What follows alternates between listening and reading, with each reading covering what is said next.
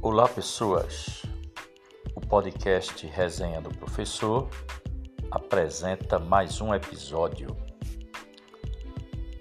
O entrevistado de hoje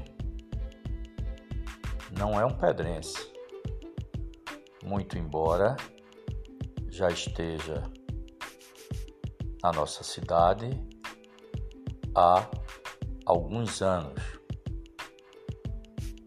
Dessa maneira, já pode falar sobre alguns fatos e principalmente vai nos presentear com um pouco de sua história, naturalmente falar sobre a igreja a qual ele é o pastor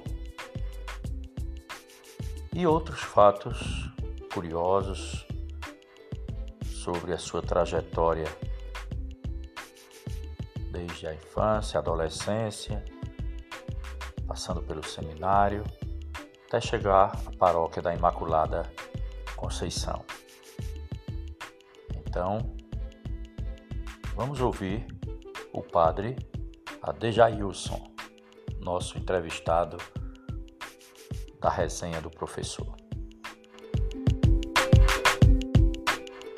Conforme anunciamos já no início do nosso podcast, hoje nós temos uma presença é, mais que ilustre, né? presença do pároco da cidade da Pedra, né? Ailton Araújo. Nosso reverendo, gostaria, padre, uma leitura rápida de um pequeno texto para nós podermos iniciar a nossa conversa. Começa mais ou menos assim. Ide e fazei discípulos entre todas as nações. Este foi o lema da 28ª Jornada Mundial da Juventude, que ocorreu no Rio de Janeiro. Carrega em suas palavras a missão para a qual foi criado o evento, na meta pelo Papa João Paulo II, aproximar os jovens da Igreja e de o catolicismo entre eles. Como um efeito direto, mas não menos desejado, está o aumento, principalmente em países da África e da Ásia, do número de jovens dispostos a dedicar por completo vida à Igreja Católica. A quantidade de padres, religiosos e diocesanos subiu pouco mais de 55% nos últimos 20 anos, segundo o Centro de Estatísticas Religiosas e Investigações Sociais, SERI, ligado à Conferência Nacional dos Bispos do Brasil, a CNBB. Parece estranho, né, padre, que a igreja ganhe padres no mesmo país em que perde fiéis.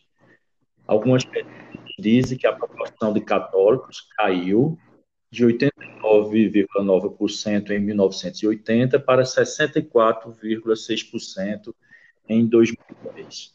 Então, padre, como é que o senhor vê esse movimento né, hoje de jovens que se dedicam à carreira religiosa?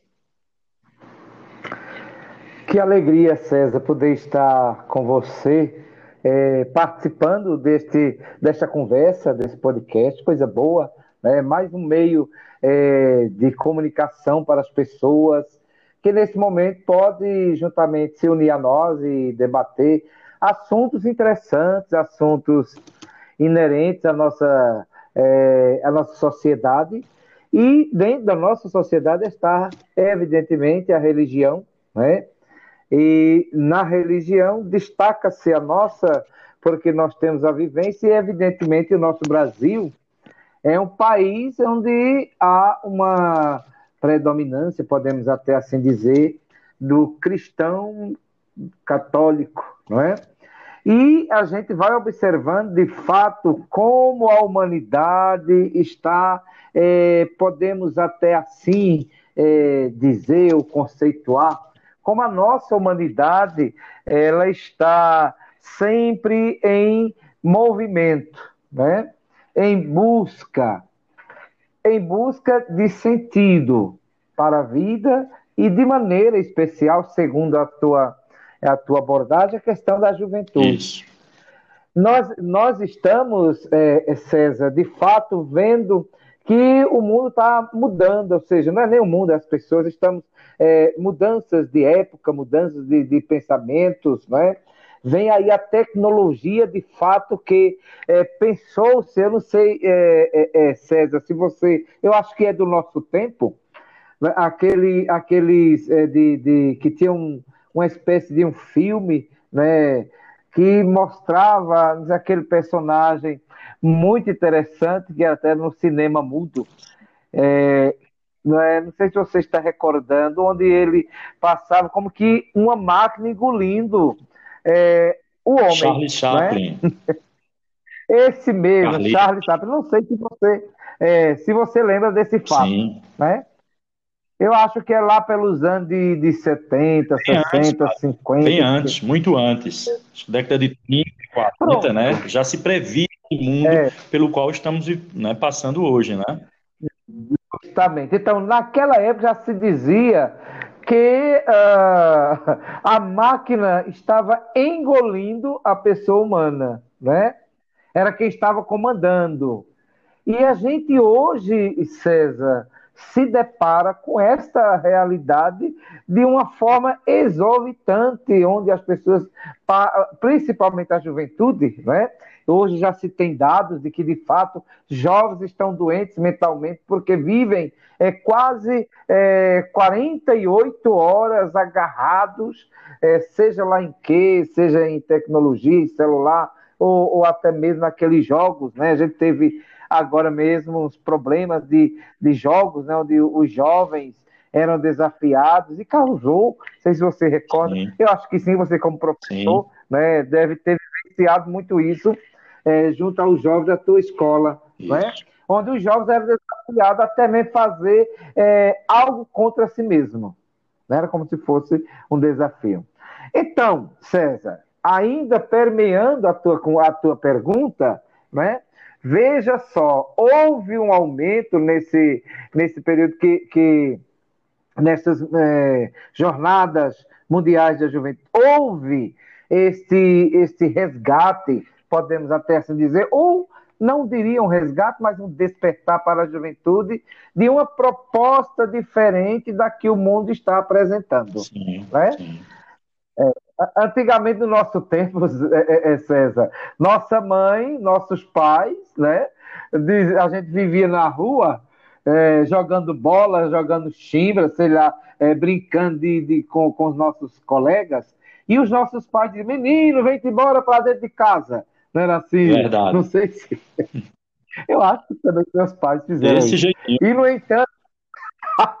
e, no entanto, César, hoje os pais querem que os filhos saiam de dentro de casa. Menino vai jogar bola, menino vai para isso, para aquilo outro. De né? dentro do quarto, né? nem então, de casa, eles ficam trancados dentro dos quartos. Pálido. Isso, nem de casa, dentro do sol. quarto. Que é o pior, não é porque vive trancado, fechado, é, sem contato com ninguém. Então, a, é, aí a gente já observa que essa juventude é uma juventude que não se desenvolve, é, posso até dizer assim, humanamente, né? sem contato com as pessoas, até mesmo, César, de dentro de casa, com pai, com mãe, é, com irmãos, imagine com colegas. Ô, padre, né? Então, Mas às vezes até os próprios pais também estão desconectados dos filhos e conectados também na máquina, né? O pai senta numa cadeira, a mãe senta em outra, o filho lá no quarto, né? E às vezes até é, né? é, é a realidade. É, ô César, é, é, eu, eu, você sabe que a gente convive muito com muitas pessoas, evidentemente, e uma coisa puxa a outra, né? E eu me encontrei com uma, com a senhora e ela disse: Padre, eu gostaria muito de fazer uma reclamação do meu marido. Se o que é que eu posso ajudar? Porque ele em casa, em vez de me perguntar as coisas, sentado, no mesmo sofá. Ele pergunta por via celular, algum conversando via celular, fazendo jus ao que você acabou de dizer. Né? As famílias né, deixaram de conversar, as famílias deixaram de sentar na hora das refeições para trocar ideias. Né? Tudo isso termina influenciando em alguns pontos negativos. Não é verdade, pai? Totalmente não só negativo, o César, mas como também uma mudança é, no pensamento, é, na, na, é, na, personalidade dos seus filhos, porque na realidade os filhos são espelho dos pais, né? Espelho dos pais. Se vê os pais fazendo, eles vão também como que imitando aqueles dos seus pais. Então, para fechar essa sua pergunta, eu acredito eu acredito, e não somente isso, mas eu tenho observado muito, que a juventude, pelo lado religioso, recebe uma proposta da igreja, uma proposta essa de entrega a Jesus por meio da igreja católica, né? Para ter esse encontro com as pessoas. Então, é o que está encantando, eu posso assim dizer, esta juventude, né? está encantando. Eu vejo desta forma. Isso é muito bom. Ô, padre, Ainda seguindo, antes da gente começar o nosso roteiro, a gente nem começou o nosso roteiro, né? Estamos só na introdução, né? Eita, coisa é, boa! Mas agora, nesses tempos de pandemia, de repente, essa tecnologia, né? Ela passou a ser nossa aliada. Eu digo nossa aliada enquanto escola e também nossa aliada enquanto igreja, né? É uma forma também que a, a, a igreja encontrou as, né, de manter um vínculo é. ainda que seja um vínculo virtual, né, com os filhos. Uhum. Então, de fato, a tecnologia, como tudo na vida, tem vários lados, tem várias faces, né? Que possamos aproveitar é. a face boa, né? A face positiva dessa tecnologia, não é isso? Isso, isso, isso. isso. Agora, ô, ô, ô, César, eu acho que eu vou fazer é, como que a piracema, você sabe, sim, né? Sim. Porque que justamente ela, ela é, ela sobe o peixe, né? Sobe, sobe ao contrário do rio, do rio que é justamente para ver é, a desova, né, Isso. nos sentidos. É, então, eu vou eu estou fazendo essa analogia, César, porque eu quero dizer, de fato, é, nesse período de pandemia, é, a, a, a, a, internet, os meios de comunicação ajudaram muito neste sentido, né? Sim. né? Porém, César, eu descobri uma coisa, Olha. né? Que eu descobri uma coisa e aí eu estou vivendo, onde é, é, eu percebi que as missas online eu estava mais celebrando para a máquina enquanto sacerdote, entendeu? Enquanto sacerdote, do que propriamente é, levando em consideração os fiéis. Né? interessante. Tirando eu não sei se você vai concordar comigo, mas eu te deixo livremente, porque na final de contas nós estamos num bate-papo, né? Isso. E aí eu, eu, eu, eu, César, eu senti a necessidade de que, e vi também que a igreja, enquanto humana, ela estava sendo esfacelada, né? Eu não sei se, ou seja, o rebanho da paróquia da Pedra não era mais o meu rebanho da paróquia da Pedra. Compreendo. Mas o rebanho, de certa forma, era o quê? Eram pessoas de, do Rio Grande do Norte, pessoas de São Paulo, pessoas do Rio de Janeiro, pessoas do, de, de Brasília. Então, de certa forma, chegou-se um tempo, César, que eu me, que eu me, me vi como que assim, é, estagnado, sem saber muito o que fazer, porque a distância, de certa forma, é, fisicamente me impedia de fazer algo. E, de repente, César, eu sei, eu não sei, talvez você possa dizer, nesse padre está sem juízo. Mas, de repente, eu me vi, eu me vi sem o meu rebanho. Compreendo. Aqui me foi confiado, né? Senti falta deste rebanho. Embora que a PASCOM da nossa paróquia é, realizou um, um, um trabalho e ainda realiza um trabalho magnífico, magnânimo da juventude que estava, estão comigo ainda, são em torno de 12 pessoas, né? Para você ver o emaranhado das coisas, conexão, né? E aí eu me vi que saiu tudo bem, César, mas falta é, este, este, digamos assim, atributo a mais, este, esse sabor que é estar com a pessoa humana, né? Eu senti esta falta. É tanto que eu disse à juventude, seja o pessoal da, da Pascom, olha, gente, a partir de tal dia eu não vou mais celebrar é, é, via online. E vamos agora receber o número é, que a Diocese orientou. E aí, César, graças a Deus, a nossa paróquia, como eu digo assim, nunca fechou desde a pandemia, mas estivemos sempre atentos, né? Observando as coisas. Eu estou muito contente, muito feliz, e o rebanho não se dissipou. Eu acredito. É, eu compreendo, né? É o, é o pastor, né? Falando para ovelhas virtuais, né? E que não sabe Isso. exatamente aonde essa ovelha está, em que situação essa ovelha está. E às vezes o discurso que é para um para uma ovelha não é para todo o rebanho. E até ainda mais, não é para todo e ainda rebanho. mais um rebanho virtual espalhado geograficamente por lugares e também situações tão, tão diferentes. De fato, é, é, é uma situação, assim, digamos, singular, né? uma situação ímpar, é. mas que a tecnologia ela facilita apenas, eu acho, no sentido de manter a comunicação com as ovelhas. Mas na hora de falar para as ovelhas, ainda o modo presencial é, é, o que é. aproxima, é o calor humano, é a compreensão daqueles problemas. Mas enfim.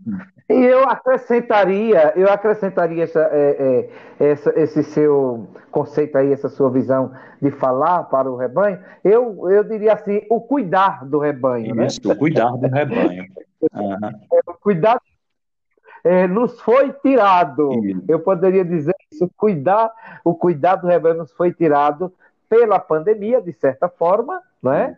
e também é, pela a questão da máquina. E quem não despertar para isso vai ficar, eu vejo pessoalmente, não é uma, uma visão da igreja, é uma visão minha enquanto pessoa.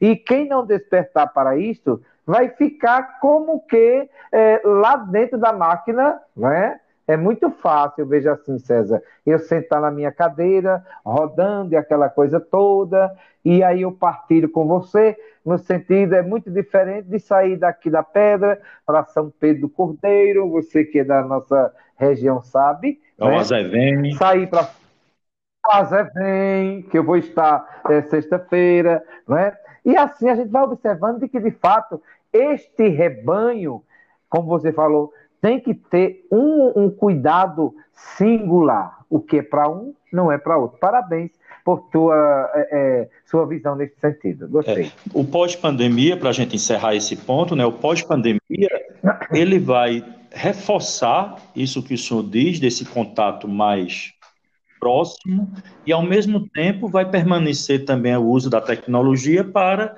manter o rebanho informado? Informado. Isso, isso. Né? Então, é um casamento. Né? É, isso. É como você disse no início, os, é, apegar-se, saber usar aquilo que de fato é positivo, né? isso. né? Ô padre, é, mas voltando um pouco ao tempo, né? É, as, as suas origens, né? Lá na infância, lá na adolescência, padre, alguns fatos marcantes ah. que tiveram né, na sua vida nesse período que ainda hoje o senhor lembra, seja com alegria ou seja com uma ponta de tristeza ou saudade, que às vezes saudade é, é saudade, mas não é tristeza. E... Alguma coisa assim marcou o senhor nesse período da adolescência infância? Eita, César, eu já estou com o meu meio século, né? Somos contemporâneos. Eita! E eu digo a você uma coisa: eu sou feliz porque eu tenho algo a contar algo a recordar da minha infância. Eu sou feliz. E mais feliz ainda por ter vivido em um tempo em que a juventude era uma juventude que eu posso até dizer assim, não é, menosprezar a juventude de hoje, mas era uma juventude que saía e que dava sentido à sua vida, seja de uma forma é, religiosa, seja de uma forma social, seja de uma forma humana. Né? Então eu sou feliz porque, de fato, nós temos muito que recordar. Né? E recordar como diz, é viver. Não ficar querendo que o passado esteja sempre presente, mas viver o presente com uma recordação que lhe seja, uh, seja muito útil para dar sentido ao momento presente. E um fato marcante lá atrás, diga aí, padre, para nós, uma coisa. Um fato marcante que eu nem percebi, é, mas assim, conscientemente, mas inconsciente está guardado, foi justamente quando eu nasci em Sertânia, em, em 1970, né? E aí, com um ano e sete meses, minha avó é, me levou né, para a cidade chamada Brejo da Madre de Deus, onde ela me criou.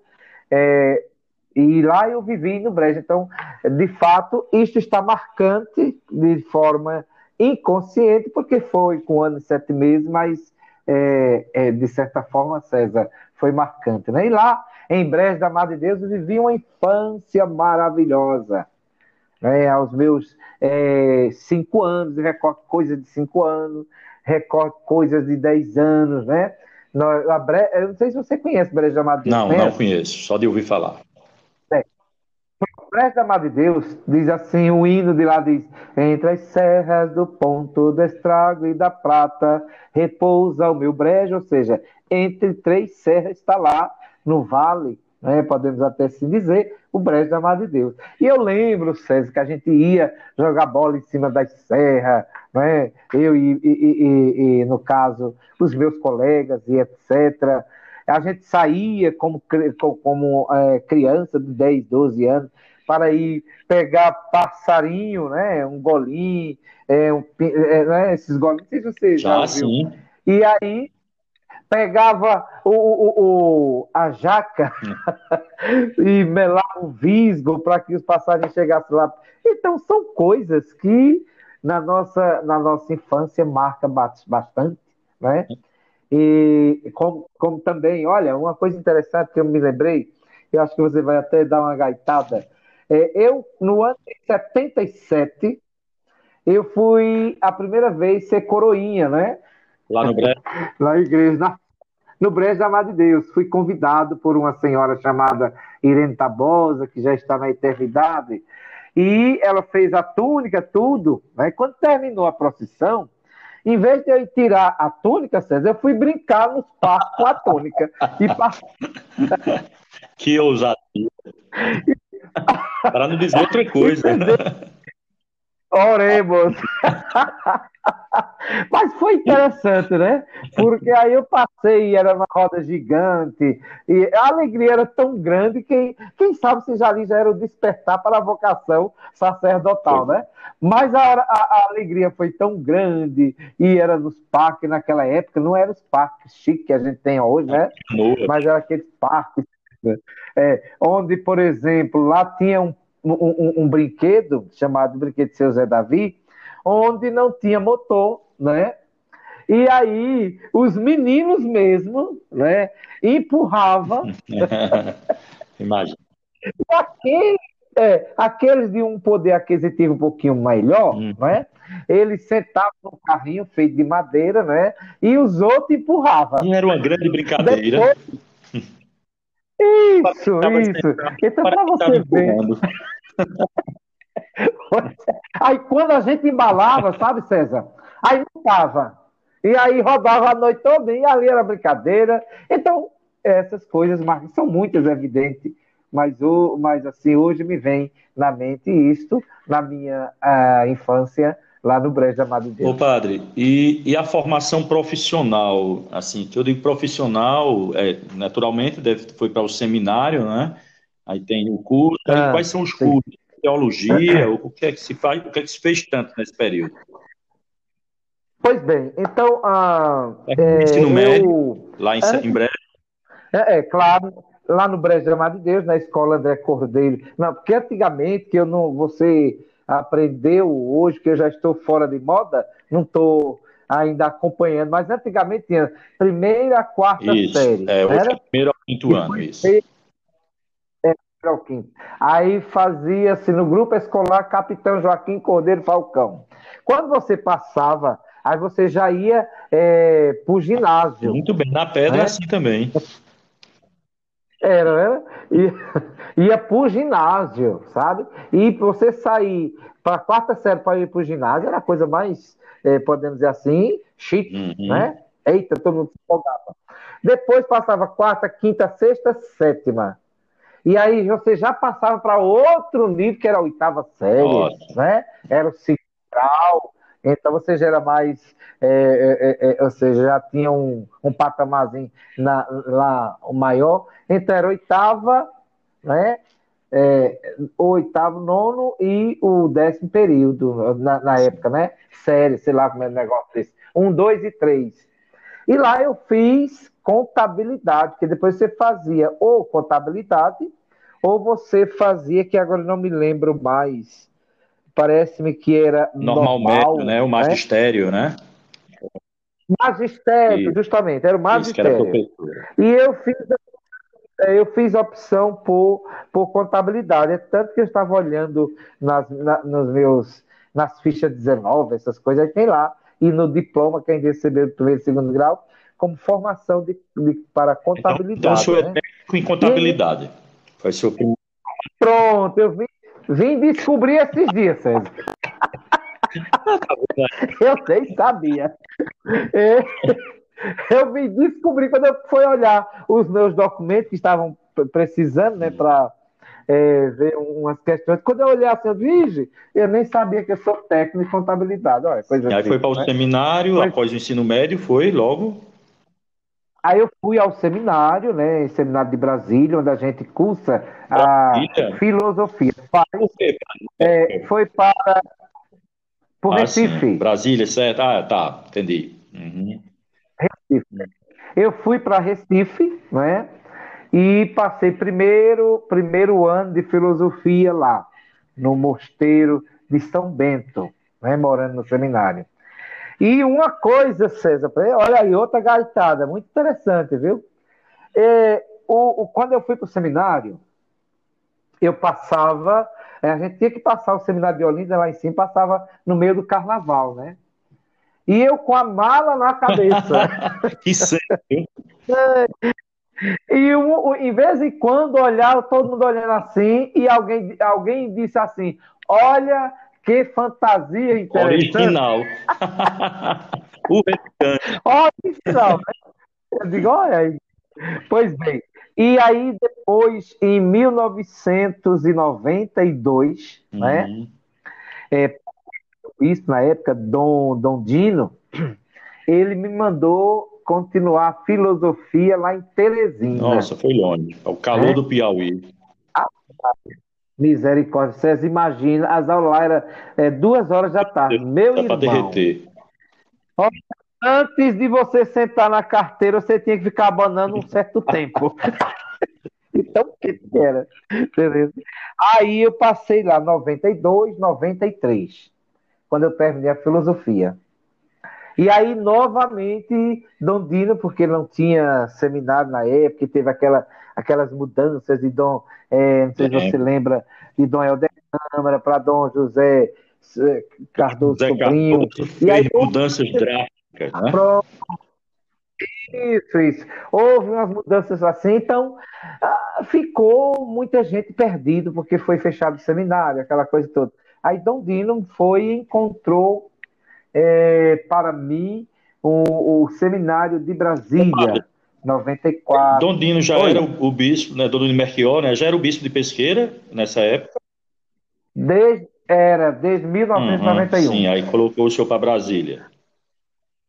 Aí eu passei 90, 94, 95, 96 e 97 me formando lá teologia. Né? São as duas faculdades é, que exige-se é, o Código de Direito Canônico para que possa ser ordenado sacerdote mediante o acompanhamento, não é? tanto do bispo quanto de um reitor, quanto do conselho de formação, sabe? Aí é onde você vai depois fazer pastoral e etc. São sete anos, na minha época foi sete anos.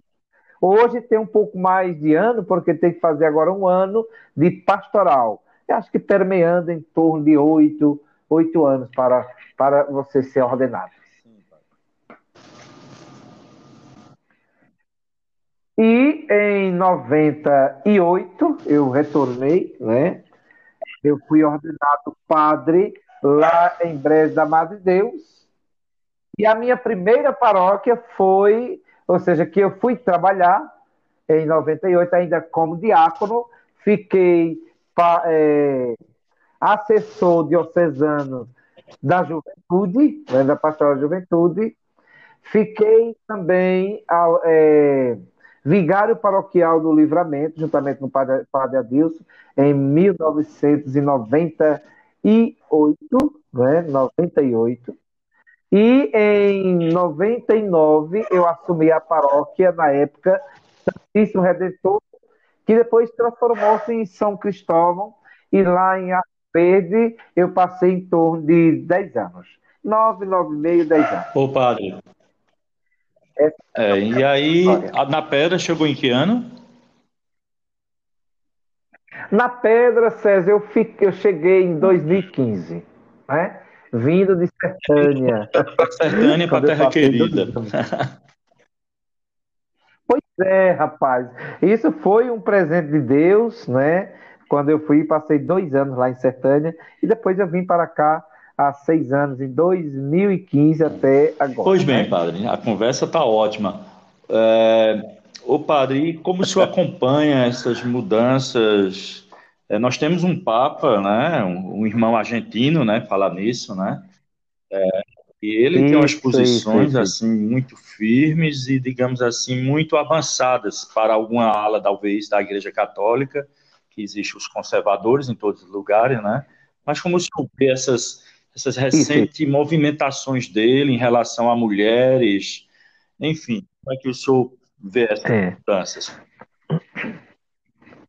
É interessante que a gente precisa ver logo assim é, que o, o, o, o Bergoglio, né, no caso o Papa Francisco, ele vem de uma congregação e uma congregação muito conceituada, né, chamada os jesuítas a, a companhia de Jesus.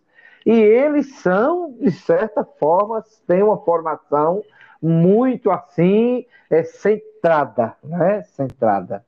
E, de, e, e, assim, voltada também para a promoção da pessoa humana, né?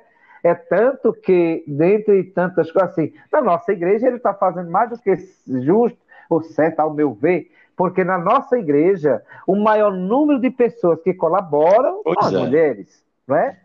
Ora, eu tenho aqui em torno de 30 ministros, 30 a 35 ministros da Comunhão Eucarística. Dentre estes ministros da Comunhão Eucarística, eu tenho apenas é, dois ministros que são homens, né? E todas as outras mulheres. E sem falar que as mulheres, de certa forma, elas têm uma capacidade assim de, de detalhe, muito detalhista, né?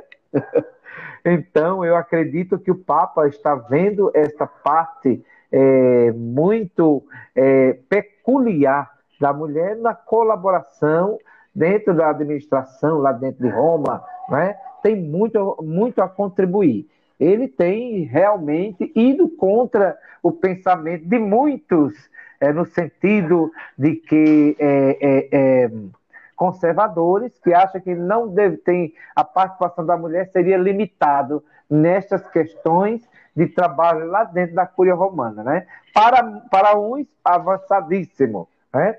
Mas para outro, um Papa que é, é, é, para o, o, o, clero, ele age de uma forma muito mais rigorosa, para que mantenha é, firme a, a, a, visão da igreja, né? ou seja, a, a, moral da igreja. Eu vejo o Papa nessa, nesse sentido. É, é um Papa é, mais próximo do povo. E, no entanto, para com a questão do, do, dos sacerdotes, ele é um Papa mais rígido, mais rígido. Opa, e, e, no Brasil, como é, assim, tem algumas alas também, é, a, a, essa regional de, de Nordeste, tem, é mais ligada ao são conservadores? Como é que está no Brasil mesmo, falando? Olha, está uma mistura muito grande. tá mistura. Hoje a gente não pode é, chegar e dizer assim, olha, o Nordeste é mais isso, o, o, o, o Sudoeste é mais daquela forma, o Sul. Evidentemente, culturalmente, culturalmente, né? Eu acredito que a parte do Sudeste, que pega ali São Paulo, pega ali é, é, Espírito Santo, pega o Rio de Janeiro, né? De fato, ali, aquela região, tem muito ainda a questão de, do, do cardeal é, Eugênio Salles, né? Que tem, passou um bom tempo é, é, na, na arquidiocese. Então tem também ali. Como também em São Paulo, tem muito pensamento de Dom Paulo Evaristo Aves, né? Como também no Recife tem ainda muito pensamento de Dom, Dom Helder Câmara, é, subindo aqui, Paraíba, é, é, Dom Pelé, assim chamavam ele, né? É, Dom José Maria Pires, na época. É, é, no Ceará era Dom Aloysio Lochaider, então, são figuras que na época de 70 até 80, estes pastores, eles viam mais a luta, né? ou seja, a ideologia de, de classes, né? onde alguns eram mais pobres, outros eram mais, é, mais ricos, então eles lutavam muito pela igualdade. Somos todos irmãos. Hoje, se a gente for dar uma olhada assim, de uma forma muito simples, nós vemos que de fato houve esta, este é, esfriar, podemos até assim dizer, né? De alguns nesse sentido de busca da, da questão dos pobres, é, como pede é, Puebla, principalmente em Puebla. É nesse sentido. Como também há, é, César, eu vejo uma, um, um, um, um pensamento muito voltado à questão do evangelismo, né? Então, uh, por conta do evangelismo, por conta da proliferação das seitas, do pentecostalismo, então muita coisa ficou, vai ficando ao longo do caminho, onde se preocupa mais em dizer, olha, o povo quer doutrina, o povo. Tem gente nas nossas igrejas que ainda querem andar com a mantilha na cabeça, com adoremos, tá entendendo? e, e, e, não bater palmas dentro da igreja, porque tem que ser aquela coisa morta. Isso é, é, é como que o conservadorismo querendo voltar por conta dessas influências pente, pentecostais. É, são muito fortes, né? É, assim, é, a televisão foi o primeiro meio utilizado por essas denominações, digamos assim, e e, e eles investiam muito num discurso de viver o agora, a, o terreno. Então, eles colocam exemplos, por exemplo, a pessoa era desempregado, era drogado, e de repente entrou na igreja e hoje aí mostra aquelas mansões, aqueles carros, tem. Então, então de fato, é um discurso é, muito é, forte é, para quem está desamparado, para quem está desacreditado, né? porque estão falando de uma vida terrena, enquanto nós, né, católicos, a gente está falando de uma vida eterna, muito mais além. Mas você falar da vida eterna para quem está com a barriga vazia, de fato o discurso deles fica mais fácil, né? E talvez seja por isso. É, aí é. Isso, isso. E também tem uma coisa muito interessante, César, aí, né, é, quando você fala aí, essa questão do, do, do é, de fato, onde vem principalmente entre os anos 80, né? Os anos 80 foi marcante, tanto para a sociedade, eh, digamos assim, humana, eh, como também religiosa, porque saía-se desse, desse, dessa luta de classe, da ideologia, e vinha aí a teologia pregada por, por essas denominações da, da, da prosperidade. Né? Se você faz isso, você prospera. Então, nesses anos, nesse no ano 80, foi muito forte. É, e se debatia, ou seja, se rebatia a teologia da libertação com a teologia da prosperidade. A teologia da libertação era dar valor aos movimentos sociais, nós temos aí várias, ainda no nosso cenário do Brasil, nós temos muitas pessoas que foram frutos né, desta, é, dos, do, da, da, da juventude do meio popular, como a própria Marina, né, eu vi ela dizer, a própria Marina se, se é, revelou de que ela era fruto da pastoral Olha, da juventude padre, do meio eu popular. Eu acho um dos momentos né? mais efervescentes da Igreja Católica, com todas as críticas e... que possam ser feitas, que é natural que tenha, mas foi aquele momento, não só da Igreja Católica brasileira, mas aqui em toda a América Latina, né? aquele momento dessa teologia da libertação, né? propagada lá para o, pelo, pelo Frei Boff, né? o Leonardo Boff, e, e tantos outros seguidores. E, Carlos é, porque ficou Leonardo Boff mais famoso, mas tinha outros, outros né? Reginaldo, aqui no Recife tem aquele que era muito conhecido, Reginaldo era o Reginaldo Isso foi perseguido já no final, lá para o Severino Cavalcante, foi. enfim. Isso. E, mas Isso. aquele foi um momento assim é. de uma efervescência, né? Que foi uma opção dos pobres, pelos pobres. É. Mas, inclusive, depois eu vou até racha dentro da própria igreja, mas enfim, mas foi um momento de efervescência, eu acho que tudo é um ciclo, né? E, e é um ciclo, perfeito. É. Eu, eu digo a você, eu também vivi muito esse período do, da juventude do meio popular, porque a gente vivia é, é, é nesses movimentos, né? dando valor, indo lá onde tem as pessoas que precisavam, fazendo é, acontecer, partilhas, etc. Foi de fato um momento. Aquelas pastorais, né? Pastoral bom. da criança, né? Lá com Zilda Arnes, né? Um, assim, muita coisa ah, boa surgiu nossa, naquele perfeito, momento, perfeito, mas perfeito. em alguma, algum, algum, houve um hiato aí, e esse hiato foi aproveitado por essas denominações, e enfim, o bom é que nós possamos conviver Isso. com as várias denominações, cada um no seu, respeitando e Isso, né, louvando a quem merece, que é o Pai. Né? Pois bem, e nossa paróquia, a Imaculada Conceição? Uma paróquia grande, geograficamente falando, atinge, deu o nome dos pontos que a, a paróquia atinge, é. porque a, geograficamente é uma paróquia grande, né, padre? É, eu costumo dizer, César, assim, que a paróquia é, Nossa Senhora da Conceição, da Cidade da Pedra, né, eu sempre costumo dizer Cidade da Pedra, porque a gente, quando está fora daqui, aí a gente diz ah, ah, na pedra, aí o pessoal procura é, um referencial. Né? Eu ainda digo que é, nós ainda vamos chegar, a, com a graça de Deus, um dia a dizer: onde é que você mora? Eu moro em Conceição da Pedra. Né? Porque aí dá um, um significado, dá uma identidade. Mas a nossa paróquia, é, é eu digo: olha, tem que ser, quem está na Cidade da Pedra tem duas paróquias, a paróquia Centro, que é aqui, e a paróquia rural, que você tem que atravessar Venturosa para chegar em São Fran... Santo Antônio, chegar em Caraíba, chegar em Tenebre, chegar é, é, é, em São Pedro Cordeiro e paralelo aí temos o que? São Francisco. Né? Somente naquela região. Somente naquela região é muito desafiador, que precisa você ser sistemático né, para dar assistência à paróquia da Pedra. Você precisa ser sistemático, ou seja, organizar você ir por uma vez, porque senão você não tem condições, se perde no emaranhado geográfico.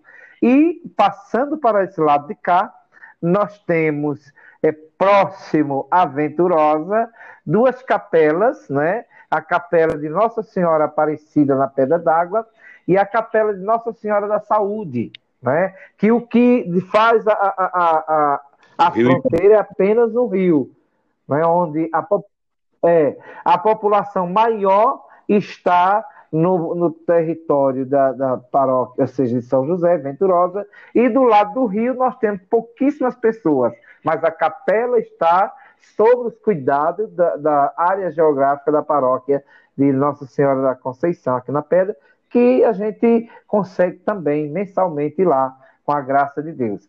Nós vamos chegando próximo, temos aqui o Horizonte Alé com Santa Quitéria, né? Depois, chegando mais próximo da, da sede, temos Santa Luzia, aqui na Lagoa do Meio, e a gente passa para cá, aí nós temos o São José, que é a, no Poço do Boi, e eu estou em luta para a gente constituir a Capela do Bom Pastor desafio. lá no Poço das Ovelhas, né? Onde eu é um desafio grande. Eu estou indo lá. Quem perse... Aquele que perseverar será salvo, diz Jesus Cristo.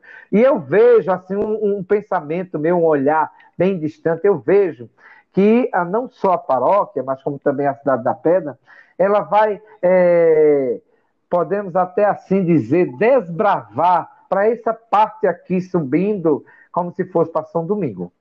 É onde né, a gente contempla que, de fato, a, a cidade, geograficamente, ela vai se, se, se desbravando para aquela, aquela região. Né? Então, esse é a, a região. A paróquia em si, nossa, nosso templo, a igreja matriz, é um dos templos maiores da nossa, da nossa diocese, né?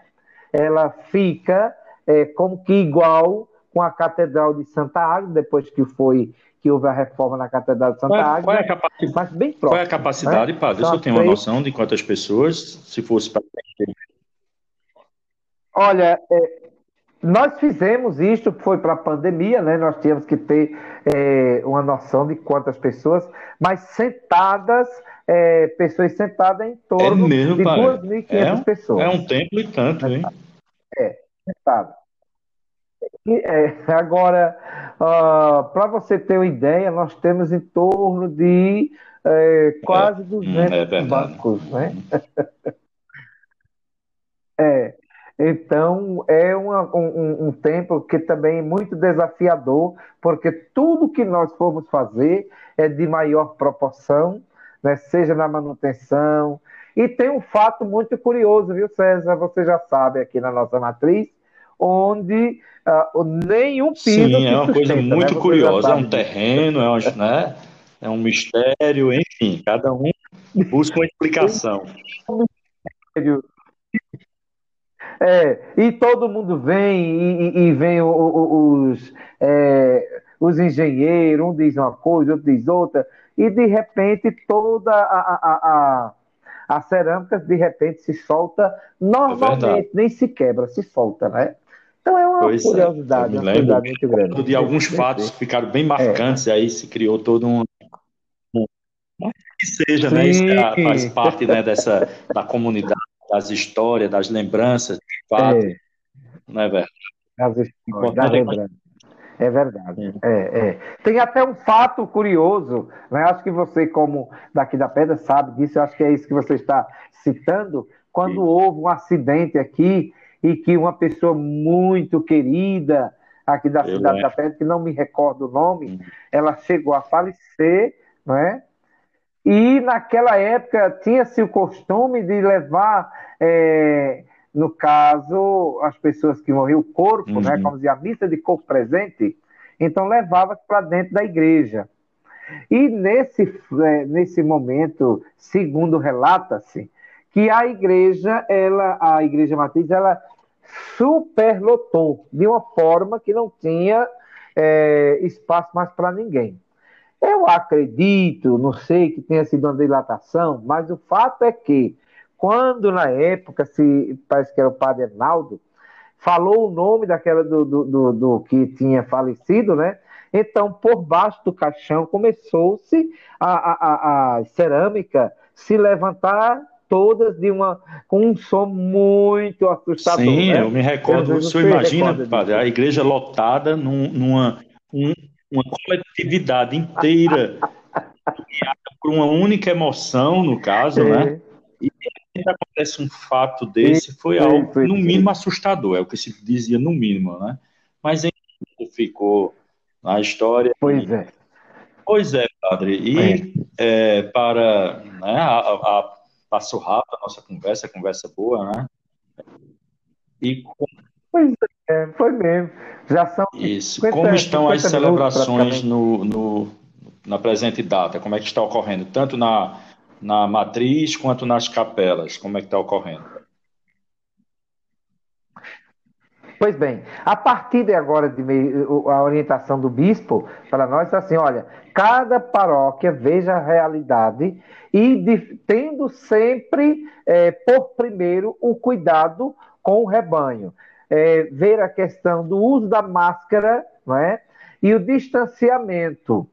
Portanto, na nossa paróquia, na nossa matriz, nós temos uma capacidade de 180 pessoas. Né? Podem entrar 180 pessoas. Por aí você. Quando eu digo esse número lá fora, o pessoal Tudo fica isso. assustado. E pode? Digo, não, são duas.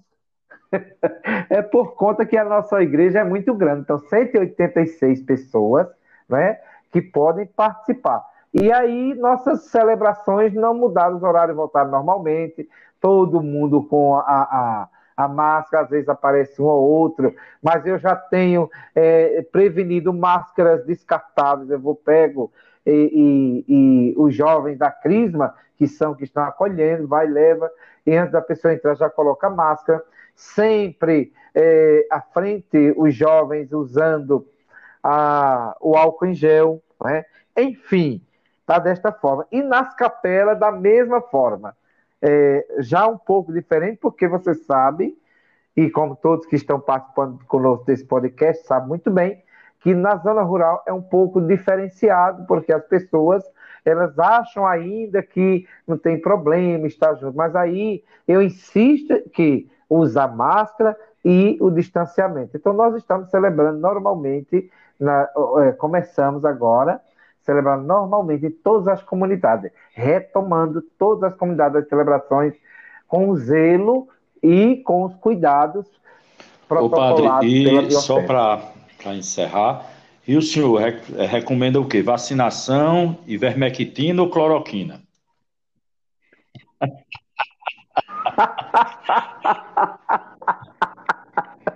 Eita, César, essa aí você, você essa aí chegou profundo.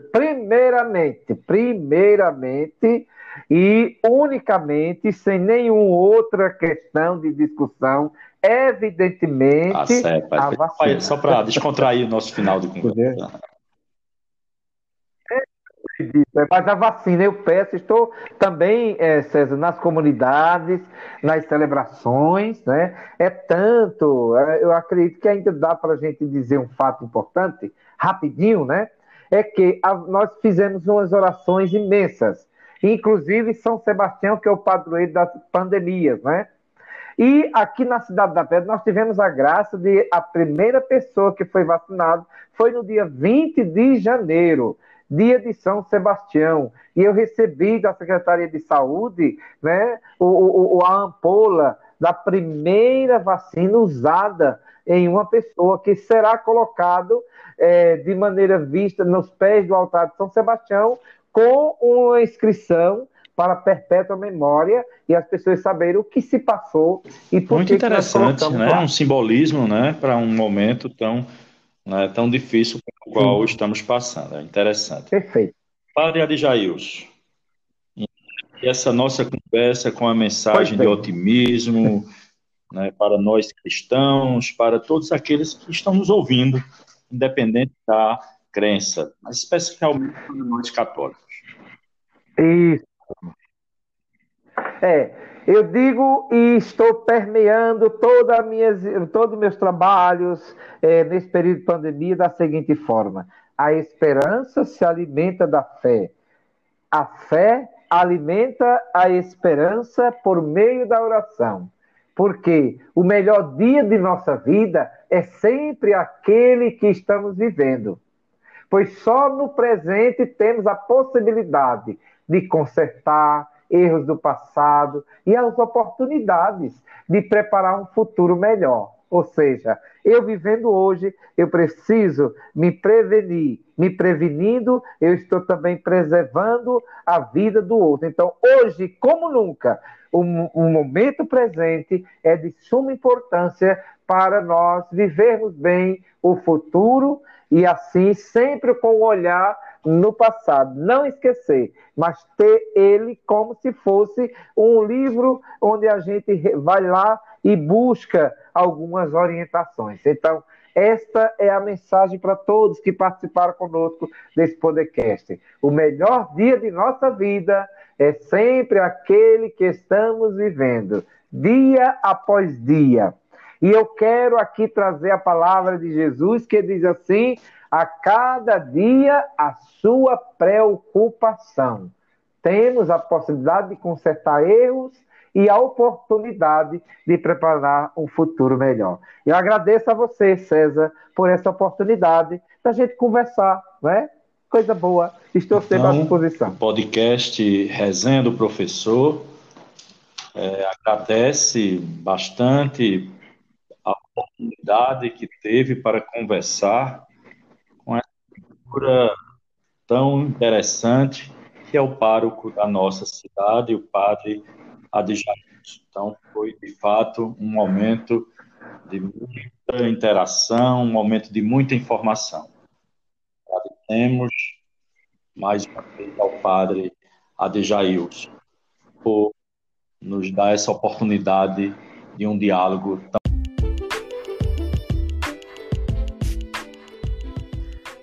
assim, o podcast Resenha do Professor termina mais um episódio. Você ouvinte pode sugerir entrevistas enviando mensagens através do Instagram César Galeno Vaz, também do Facebook César Galindo Vaz. Agradeço a todos e a todas pela atenção e até a próxima oportunidade.